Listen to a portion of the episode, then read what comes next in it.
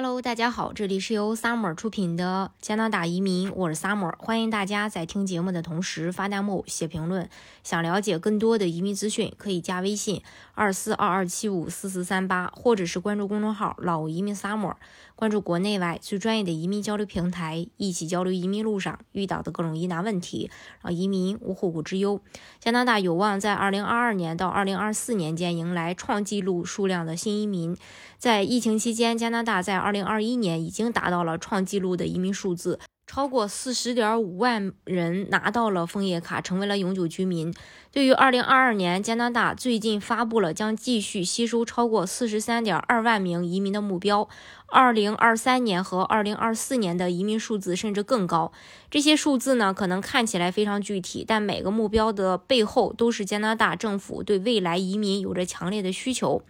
加拿大移民难民和公民部使用移民水平计划作为指导，来确定加拿大在某一年，呃，将要接待的永久居民的总数。自1980年后期以来，加拿大每年接待超过。二十万名新移民，而在疫情之前，这一个数字已经增加到每年三十万。自二零二一年以来，这一个目标已经增加到每年四十万，约占加拿大人口的百分之一点一。那为什么加拿大需要移民呢？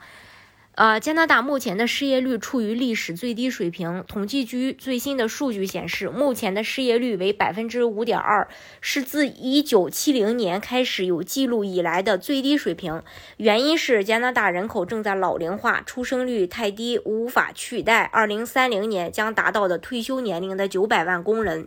加拿大是世界上出生率最低的国家之一，平均每人约有一点五个孩子。由于加拿大出生的公民越来越少，加拿大依靠移民工作和，呃缴税以支持人口老龄化。例如，根据2022年联邦预算，预计未来几年的医疗保健支出将大幅增加，到2027年估计达到560亿加元。移民对于确保加拿大拥有强劲的经济以及强大的社会服务和医疗保健至关重要。为了跟上劳动力市场不断变化的需求，并缩小劳动力差距，加拿大移民局分析了人口统计、呃经济和劳动力指标整合能力、全球环境和处理能力等数据。最终目标呢是制定一项支持加拿大经济、家庭团聚和提供人道主义援助的计划。找到这种平衡是移民水平计划的基础。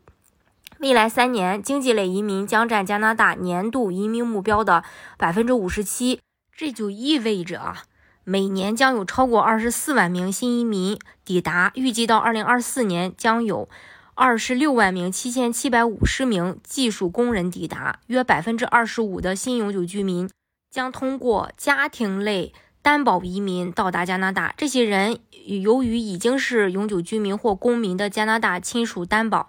预计每年将有超过十万人抵达，其余百分之十八的新移民将由难民和人道主义类别组成。该计划的目标是到二零二二年接近八万五千人。到二零二四年，人数将逐渐减少。移民水平计划通常每年发布一次，但由于最近的联邦选举导致延迟，所以在二零二二年是一个例外。因此，预计移民局将会在今年十一月一日发布二零二三到二零二五年的移民水平计划。